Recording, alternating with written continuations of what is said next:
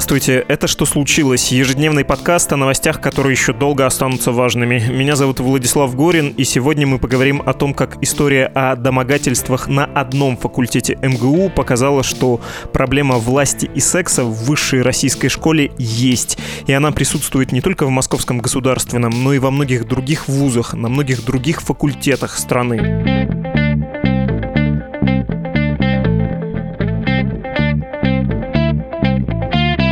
Чего все началось? С издания «Докса». Вы, возможно, помните это СМИ по летним протестам 2019 года. Тогда это было студенческое СМИ Высшей школы экономики, такого российского вуза. Но после политических выступлений, которые поддержали многие студенты, а «Докса» о митингах писала довольно симпатизантски, руководство вуза отстранилось от этого проекта, сказало, что учреждение больше не поддерживает этот студенческий проект и ресурсы на него не тратит. Тем не менее, медиа сохранилась, и вот весной весной 8 мая издание «Докса» опубликовало набравшую больше 100 тысяч прочтений статью под названием «Сказал достать конфетку из кармана его джинсов». Это о фактах сексуальных домогательств, которые, как утверждается, неоднократно случались на филологическом факультете МГУ. Со слов студенток, преподаватели Московского университета на протяжении многих лет допускают неподобающие высказывания и совершают неподобающие действия. Цитата из этой самой статьи. Есть у нас на факультете преподаватель, который спит со студентками. Эту фразу слышат многие первокурсницы и первокурсники филологического факультета МГУ. Вступившие в сексуальные отношения с ними студентки становятся предметом сплетен, а всеми уважаемый преподаватель каждый год домогается новых первокурсниц. О происходящем знают и студенты, и сотрудники университета. Многие студентки сообщили, что либо сами становились объектами его особого интереса, либо слышали о таких случаях от однокурсников. Однажды принимал экзамен у моей однокурсницы и долго не хотел ставить ей оценку. Спустя несколько часов, когда она совсем разнервничалась, сказал, чтобы она не переживала и достала конфетку из переднего кармана его джинсов. Эту фразу нельзя понять двусмысленно. Я просто не понимаю, почему он до сих пор работает. Маша, студентка четвертого курса филфака МГУ. Конец цитаты. В этой статье есть рассказы и о других фактах, включая рассказ о том, как э, симпатии преподавателя повлияли на оценку на экзамене. А еще есть история студентки-активистки Марии Лобойко. Она учится на филологическом факультете и протестует против таких порядков, в том числе устраивая акции. Например, как-то она развесила на своем факультете высказывания преподавателей, которые они делают во время лекций, и фразы типа «когда джигит говорит, женщина молчит» действительно многим показались э, сексистскими, возмутительными и дискриминационными. И это такой показатель атмосферы, на взгляд активистки, которая царит на факультете. Сейчас Мария собирает и публикует истории о харасменте от студенток со всех вузов и факультетов страны, и история с конфеткой в кармане джинс, она тоже от нее. Она, Мария, рассказала эту историю журналистке. Причем эта история случилась не с ней, а с ее подругой. И потом подруга, когда начался шум, отозвала эту историю, узнав себя, сказала, что все на самом деле было не так. Но у Марии вроде как есть доказательства, в том числе аудиосообщения тогдашних разговоров. В общем, Доксе пришлось много объясняться по поводу этой статьи и говорить, что, ну да, некоторые факты не были собраны безупречно, а какие-то истории рассказаны без согласия прямого и ясного людей, которые эти истории передавали журналисту. В общем, заголовок с конфетой был убран, но материал остается на сайте, его можно прочитать, и все правки и изъятия там отмечены, что вот этот фрагмент убран. Но это все было потом. А до этого, после случившегося, из МГУ уволился преподаватель Сергей Князев. Он работал на филфаке и написал у себя в Фейсбуке 14 марта. Цитата. «Я никогда ничего не обсуждаю в социальных сетях, но сохранять молчание дальше в этой ситуации мне кажется невозможным. Я хочу сказать, что отношения со студентами у меня были. Я всегда считал, что они были добровольными. Я сознательно никогда не пользовался своим служебным положением ни в каких целях, в частности, не использовал его для принуждения к чему бы то ни было. История про оценку ну, видимо, имеется в виду оценка на экзамене, неправда. При этом я понимаю, что некоторые мои высказывания могли быть интерпретированы таким образом, каким они сейчас интерпретируются, хотя и не содержали этого смысла. Мое твердое убеждение заключается в том, что нельзя сознательно причинять людям вред. Я всегда старался ему следовать. Мне очень, очень и очень жаль, что мои поступки все же привели к тому, что кто-то от них пострадал. Я искренне сожалею и приношу свои извинения. В свете всего этого я считаю свое будущее пребывание в МГУ в нынешней роли невозможным, но намерен завершить текущий семестр, чтобы не создавать никому сложностей. Я очень благодарен всем тем, кто счел возможным сказать мне слова поддержки. Спасибо им. Помимо этого заявления, этого увольнения были интервью с Марией Лобойко, активисткой, и отзыв истории одной студентки, о чем я уже рассказал, заявление другой студентки, что она не разрешала публиковать ее рассказ в СМИ. А еще были угрозы активистки от преподавателей ее факультета, что ее позиция, ее деятельность может повлиять на ее экзаменационную оценку. Притом преподавательница, которая это писала в соцсетях, открыто признавала, ну да, это можете расценивать вполне как угрозу. Но особенно важно, мне кажется, поляризация позиций в публичной сфере.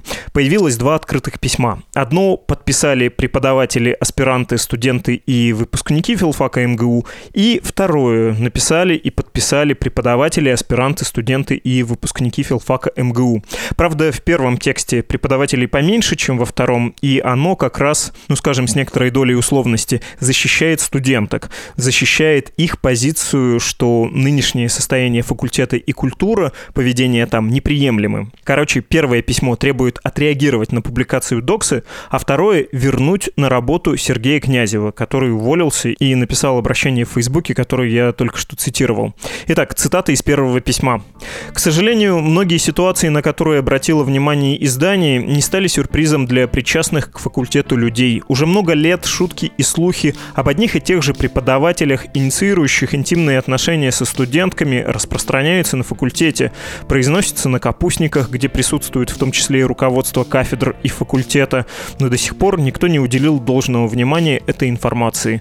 Мы считаем, что больше нельзя закрывать глаза на подобное. Несмотря на то, что подавляющее большинство студентов уже достигло возраста сексуального согласия, такого рода отношения преподавателей и студентов создают серьезную почву для манипуляций. Отношения, в основе которых лежит страх перед авторитетным преподавателем или боязнь лишиться места на факультете только потому, что преподаватель не примет отказ, нельзя назвать добровольными. А теперь цитаты из второго, ответного, открытого обращения. Во-первых, сам ход дискуссии показывает, что в российской академической среде нет консенсуса в отношении того, допустимы или недопустимы романтические отношения между преподавателями и студентами при наличии осознанного взаимного согласия. В открытом письме, опубликованном на сайте журнала «Докса», значительная часть сообщества заявила о том, что считает недопустимость такого рода отношений общеобязательной нормой и призывает коллег считать также, но закон не имеет обратной силы. Несправедливо призывать к наказанию за нарушение нормы, которая на момент нарушения не была общепризнанной. Во-вторых, СВ Князев — это без преувеличения один из самых значительных специалистов по русской фонетике и диалектологии, а также педагог высочайшего класса. Простое подтверждение этому — многочисленные слова поддержки, опубликованные на его странице в Facebook его учениками, лишение студентов возможности быть его учениками научного и академического общения общение с ним была бы непоправимой потерей для лингвистического образования в Московском университете. Эффект, связанный с уходом СВ Князева, не может уравновесить эту потерю.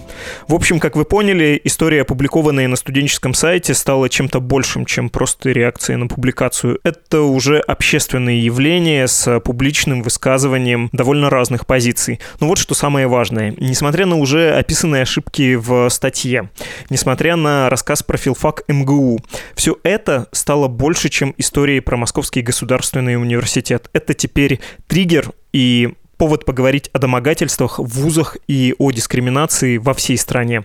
Свои истории о злоупотреблениях теперь пишут студенты и выпускники университетов, академий, институтов со всей России.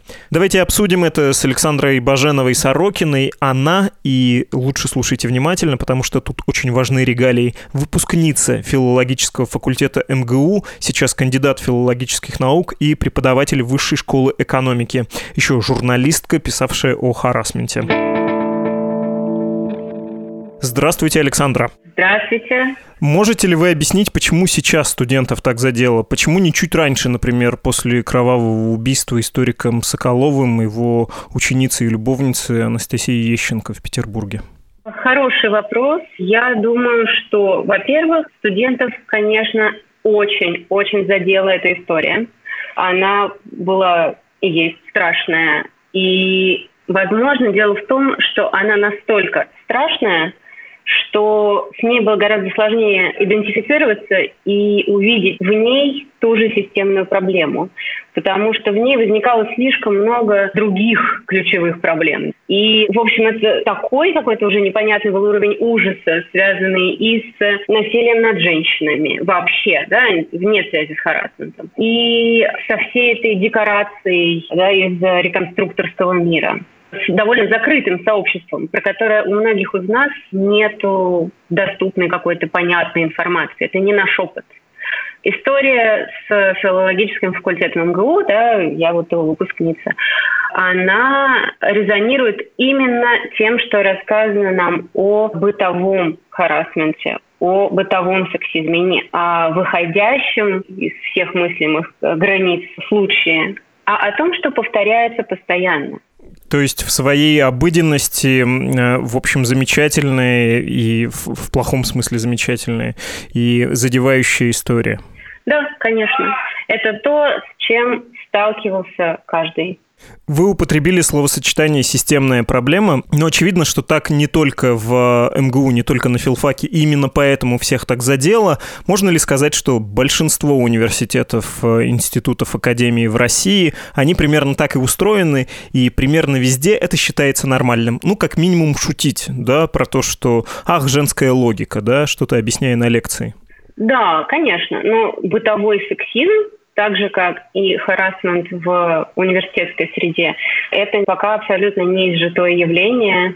И поскольку оно является ну, вполне плодом, причем таким взлелеянным плодом патриархальной культуры, который как раз э, для многих был его достижением, и много веков в таком виде существовал, да, нас э, полно литературных произведений об этом, не знаю, опер, книг, фильмов, что хотите, то то, как сейчас начинает меняться представление об отношениях преподавателей и студентов обоего пола, для большой части людей том числе именно преподавательского состава, кажется абсолютно непонятным. Это как будто новый язык, на котором не все говорят и не все хотят говорить. Если говорить про произошедшее не только в российском контексте, но и в мировом, вы упомянули, и я вас представлял как выпускницу филологического факультета МГУ, но вы еще учились и в Европе. Почему, на ваш взгляд, э, многие преподаватели филфака МГУ, и не только, восприняли вот эту историю с доксой и активность студентов, которым не нравится имеющаяся система ценностей, как вызов себе? Даже дамы-преподавательницы искренне пишут студенткам, активисткам в Фейсбуке про их внешность, их поведение, угрожают прийти на экзамены и повлиять на результаты. Да, то есть харасмент отчасти перешел в кибербуллинг для какой-то части студентов. Есть такая очень сложная ситуация. Есть миф об МГУ как о лучшем заведении страны, мира, не знаю, вселенной. Я помню, как когда я училась, я на любом большом собрании слышала вот эту историю. Мы номер один. Это главный вуз, это лучший вуз, это самый передовой вуз. Я не могу сказать, что это, это плохой вуз, это э, великий вуз во многом, да, и я получила в нем, правда, прекрасное образование. Но это бесконечное повторение, такое самовнушение о том, насколько мы исключительно хороши и насколько мы передовые, довольно-таки хорошо, да, отражает, в принципе, идею России как чего-то бесконечно лучшего, передового и при этом с особым путем. Так вот, одна из очень странных вещей – это называть себя передовым вузом, когда ты как будто бы замер во времени с точки зрения социальных каких-то парадигм, и последние 30-40 даже уже, наверное, лет не обращал внимания на мировой опыт. Причем не только опыт других вузов, да, как вы сказали. Действительно, в Европе или в США такие ситуации с харасментом разрешаются совершенно иначе. Почему? Потому что, во-первых, в большинстве случаев в университетских кодексах прописаны правила поведения преподавателей со студентами, и пресекаются все случаи отношений, которые будут заведомо неравными, да, когда люди находятся в заведомо неравном положении. А студенты и преподаватели находятся в нем всегда. Вот. Но помимо этого, помимо того, что есть такие статуты, кодексы, помимо того, что об этом сообщество преподавательское во всем мире говорит много лет, помимо этого существует, я не знаю, американский и британский университетский роман, в котором такие случаи постоянно описываются. Существует, извините, там, не знаю, мировой кинематограф, сериалы, все что угодно. Но в этом странность происходящего, то, что при вот этом мифе об исключительности МГУ, он как будто действительно тоже хочет вместе со страной идти своим путем. И в этом своем пути, который с очень многими сложностями связан, да, явно отстаивается большая часть ценностей, которые вот считаются скрепами практически. Вот такое ощущение, что отношения, святость это какая-то романтических отношений преподавателей и студентов, а также святость абсолютно непоколебимого авторитета преподавателя – это те ценности, с которыми вуз расставаться не хочет. Если говорить про, опять же, системность проблемы, ваш коллега, ученый и организатор науки, социолог Петр Иванов, который работал в том числе в высшей школе экономики, написал такой текст э, на днях. Я очень хотел бы, чтобы мы его с вами обсудили. Мне трудно писать этот пост, мне приходится относиться к себе социологически. Когда я работал в вузах в качестве своей основной работы, харасмент был там нормой. А я работал в вузах таких себе неробко высокого десятка, можно сказать, даже кандидатах в 5-100. Тем, кто не понимает, что значит 5-100, это имеется в виду рейтинг 100 лучших вузов, и российские власти ставят целью сделать так, чтобы 5 вузов из страны минимум вошли в сотню лучших. Так вот, 5-100. В одном вузе ректор был скрытным и скрывал свои амурные похождения тем, что назначал любовниц на должности, на которых надо давать результат. Дескать, если будет результат, все подозрения спадут. Было неудобно, когда результат нужно было дать в той сфере, в которой которой я уже дал результат. Конфликт вышел. Угадайте, в пользу кого. В другом вузе ректор бравировал тем, что административный ресурс передается половым путем. Каждое наше совещание он начинал с рассказа о том, как ему скучно с женой и весело с любовницей, которой он даже кафедру организовал. И как неприятно с любовницей, чью кафедру надо реорганизовать. Он почему-то был уверен, что мне тоже, как мужику, это интересно. Там довольно длинные еще есть продолжение у Петра. Я хотел бы в конец э, переместиться, потому что это, мне кажется, важный вывод. Я, глядя наверх, пишет э, молодой исследователь, видел, что административный ресурс передается половым путем. Я как администратор разбирался с последствиями этого, а как мужчина мотал на ус. Чтобы быть успешным в этом мире, нужно отвоевать пространство своей сексуальностью. Насколько это въевшаяся система, на ваш, Александров, взгляд? Насколько отвоевывать сексуальностью пространство такое бюрократически аппаратное является нормальным, принятым и одобряемым? Мне кажется, что как минимум до недавнего времени это действительно являлось нормой не только в вузах, но и во всех наших социальных связях, во всех бизнесах. В общем, история в «Медузе» тоже нам об этом вполне говорит. Да? И дело в том, что сейчас молодежь, сейчас люди 30-летние, мы начинаем видеть мир уже все-таки иначе. И вот это отвоевывание пространства своей сексуальной активностью или ее имитацией, да, явно начинает выглядеть смешно. И в этом как раз, я думаю, одна из причин, по которой настолько, настолько многих преподавателей страшно покоробила эта история. Причем это далеко не только преподаватели, которые сами да, кого-то харасили. Здесь есть две проблемы. Во-первых, мы далеко не всегда знаем, не так легко сразу быстро понять, а компрометировали ли вы кого-то своим поведением, компрометировали ли я кого-то своим поведением как преподавательница. Сделать это проще, чем кажется, да? но делать это систематически или вызывающе таким образом, что другой человек жертва вашего поведения, чувствует себя униженным, растерянным и не понимает, что происходит, будь то сексуальный или не сексуальный контекст психологического доминирования. Во-первых, так уже сделать несознательно довольно трудно, да, если вы это делаете очень активно. Но не так давно это был модус операнди. Это было то, как вы свою авторитетность каждый раз подчеркивали и показывали. Мы все. Больше это не так. Мы живем все-таки не в отдельной цивилизации, как бы это кому бы то ни было не хотелось. Мы живем все в одном мире, мы вот смотрим все вместе нормальных людей с Алируни и читаем. Мы находимся в неком общем контексте, в котором становится понятно, что выстраивание иерархии и своего авторитета за счет психологического давления не работает. А само это давление, сами процессы, то есть каким образом оно происходит, оно уже хорошо описано. И человек не просто пугается или просто восхищается своим преподавателем, когда тот выступает здорово, а потом его на свидание зовет. Нет, мы уже видим, что с нами делают, и понимаем, зачем. Мы понимаем, что нас используют, когда нас соблазняют преподаватели или когда нас унижают преподаватели. Поэтому мы немножко уже разоблачили эту систему. Студенты современные, они видят, что происходит. И это страшно злит преподавателей другой школы с другой реальностью внутренней, потому что их власть на этом заканчивается. Ну, это очень оптимистичный взгляд, что студенты и студентки смогут это все изменить. Позвольте проявить скепсис. Нет, я не думаю, что они смогут это изменить. Я не думаю, что у большинства студентов, и это мы с вами говорим про там, лучшие вузы столицы, да, в стране совершенно по-другому еще ситуация складывается. Студенты пока не услышаны, студенты пока не получают никакой поддержки извне, да, помимо каких-то части своих горизонтальных связей, только части, потому что многие студенты тоже не разделяют мнение тех, кто решил рассказать о своих случаях харасмента.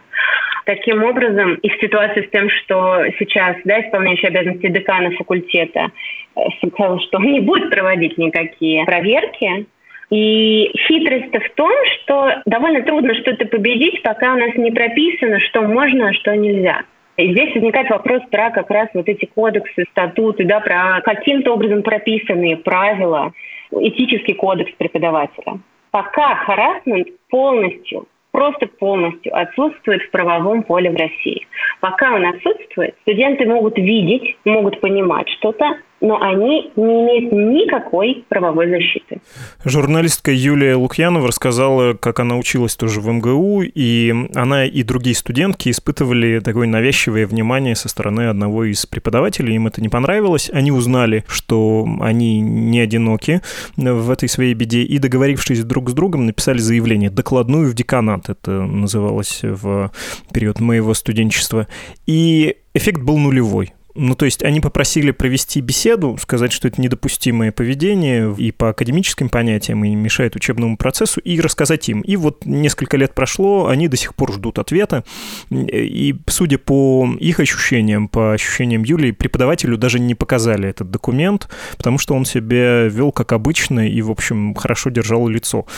Когда вы говорите про какие-то писанные нормы, ну, есть вообще-то все равно устав университета, и можно апеллировать к поведению, которое должно соответствовать академической среде. Да, в конце концов, в нашей стране, знаете, в Конституции тоже про два срока написано не подряд.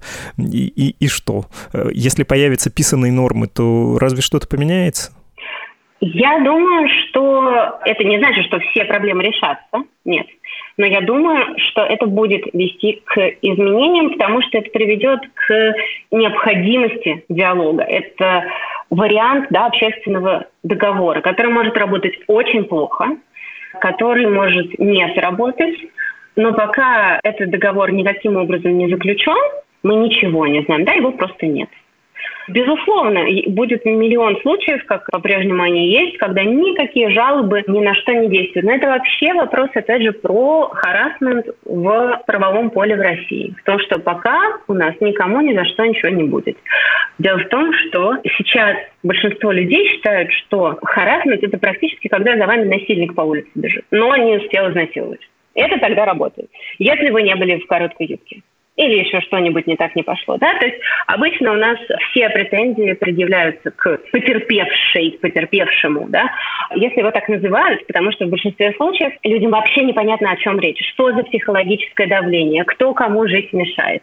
Просто преподаватель э, или другой человек, ваш босс или кто-то, он на самом деле просто вам нравится, он просто красивый и интересный, может быть, э, вот в этом вся проблема. А вы глупая и вызывающе выглядите. То есть э, пока смещаются абсолютно все акценты. Когда что-то будет прописано, Сейчас, например, в вышке вот ведется работа над этическим кодексом преподавателей. В нее внесен пункт про харасмент, про отношения со студентами, про неуместные высказывания, объективацию, понятное дело, жесты и так далее. И это пока выглядит довольно неплохо. Пока это выглядит обнадеживающе, хотя совершенно никто не знает, как это будет работать. И будет.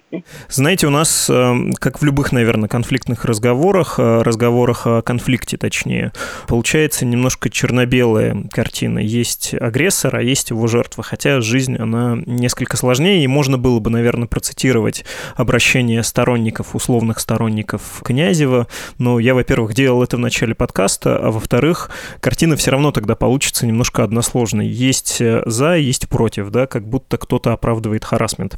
Давайте я процитирую вам лучше не обращение преподавателей, а вузовскую преподавательницу, литературного критика и ведущую подкаста «Книжный базар» Галину Юзефович. Она тоже откликнулась на всю эту историю, на всю эту дискуссию и написала. «Я не из МГУ, не училась там и не преподавала, так что это не моя война. Но вот что я хочу сказать. Самые сильные и, как показывает опыт, практически неизлечимые мои травмы, связанные с учебой, были совершенно не сексуального толка и нанесли мне их по большей части преподаватели женщины. А еще пару травм, менее серьезных, но тоже болезненных, мне как преподавателю нанесли студенты. Мне кажется, что уж если говорить о гуманизации образования, то почему мы говорим только о харасменте? Университетская и школьная этика, очевидно, нуждаются в некотором пересмотре, переосмыслении, но мне кажется, что сводить все к сексуальной сфере странно и очень неправильно. Унижение, оскорбление, шантаж и предательство, причем, что характерно, в обе стороны, хотя со стороны преподавателей, надо признать, существенно чаще, ничуть не лучше сексуальных домогательств, с которыми все сейчас носятся. Согласны ли вы с этой мыслью, и если бы вы вдруг взялись гуманизировать систему образования в стране, достаточно деспотичную, да, такую и жесткую, с чего бы вы начали? А, хм. Я не могу сказать, что я совсем согласна или совсем не согласна. Конечно, во-первых, тут очень важно понять, что харасмент не только связан с сексуальными домогательствами. Недаром это слово так плохо переводится на русский язык. Это виды систематического психологического давления на человека. Да? Могу сказать, опять же, как бывшая студентка, нынешняя преподавательница, да, что я тоже получила очень много травм преподавательниц. И это часто действительно было систематическое психологическое давление. Именно оно. Но что касается студентов, не знаю, честно. Предательство, не очень понимаю, как их можно в нашей жизни регулировать, контролировать или что-то с ними делать. Они бывают и в иерархической структуре, и в отношениях на равных, в любой сфере нашей деятельности, да, и в любых видах отношений. Это могут быть отношения муж-жена, дети-родители, друзья, не знаю, кто угодно. По поводу изменений в нашей вузовской системе. На самом деле это сложнейший вопрос, который, мне кажется, не решить в конце 20-минутного подкаста. Э, я понимаю, что мне не нравятся в целом оценочные системы. Очень многое, что связано с системой оценки. Я, в принципе, не люблю оценочную систему в передаче знаний.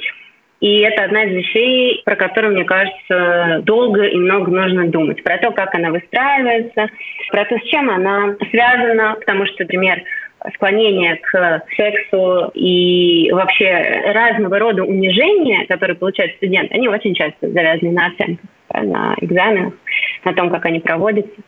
В другую сторону, на данный момент, например, в высшей школе экономики студенты обязаны каждый модуль оценивать своих преподавателей, и мы тоже получаем оценки. Это тоже стрессово и неприятно, должна сказать. У меня ощущение, что система должна меняться в сторону совершенно точно ухода от нынешнего формата иерархии. Он должен быть иным. Каким именно, понятно, я сейчас не придумаю и не скажу. Но мне кажется, что это вот что-то, куда мы должны двигаться. Уход от той иерархии, которая существует сейчас. Спасибо большое, Александра Баженова-Сорокина, филолог, кандидат филологических наук. И если утрировать, поправьте меня, если я не прав, вы преподаватель, я тут скорее студент. Кодифицировать проблему, записать ее и выработать норму, ну и провести ревизию иерархии, которая сейчас довольно жесткая и деспотичная. Все верно? Да, я думаю, что отношения студентов и преподавателей не должны быть, как сейчас, такими мини-государственными, да, как отношения в государстве. Они не должны быть такими, как отношения часто в капиталистической модели бизнеса какого-то, организации. Что-то в них должно быть иначе. Ближе, знаете, к Платоновской академии, может быть, что-то такое. Хотя там тоже такая радость своя была. Ну, не знаю. Спасибо большое. Всего доброго. Всего доброго. До свидания.